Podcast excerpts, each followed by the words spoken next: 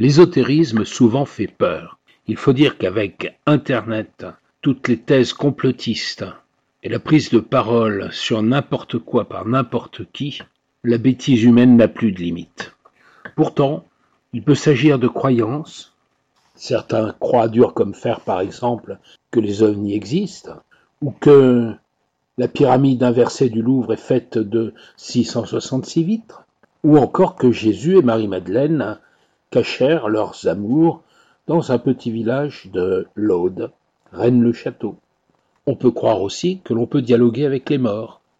Mais on a le droit encore de penser en profondeur, d'aller chercher au cœur de l'esprit humain ces questionnements fondamentaux, philosophiques, qui sont essentiellement inspirés par l'amour et une élévation, et que depuis bien longtemps nos aînés ont su approcher.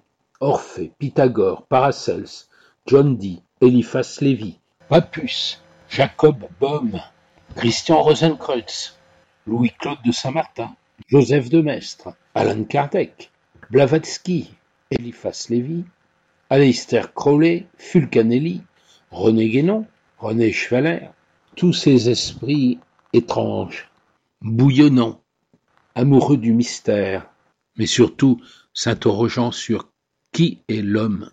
Il faut les connaître, et comme disait Catherine Goliot dans un numéro spécial de Du Point intitulé Les maîtres du secret, l'ésotérisme occidental, comprendre.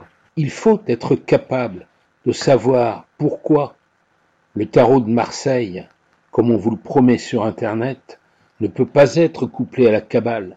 Et si on arrêtait, dit-elle, de nous prendre pour des imbéciles, pénétrons ce monde extraordinaire de l'ésotérisme.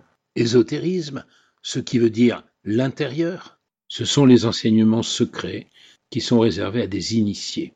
C'est le contraire d'exotérisme qui désigne ce qui est rendu public, ce qui est profane, par opposition à initiatique.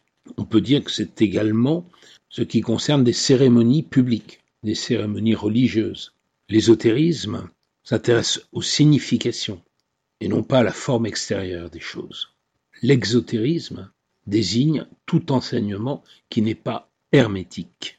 Ce sont des rites, des enseignements qui sont véhiculés par les religions, par les traditions, qui s'adressent à tous les membres d'une communauté. Qu'il s'agisse d'exotéristes novices, qui ne sont pas encore euh, prêts, donc qui ne peuvent pas aller vers l'ésotérisme, ou des exotéristes profanes qui sont indifférents, voire qui sont hostiles à l'ésotérisme. Bienvenue dans l'approche que nous souhaitons mener avec vous de l'ésotérisme.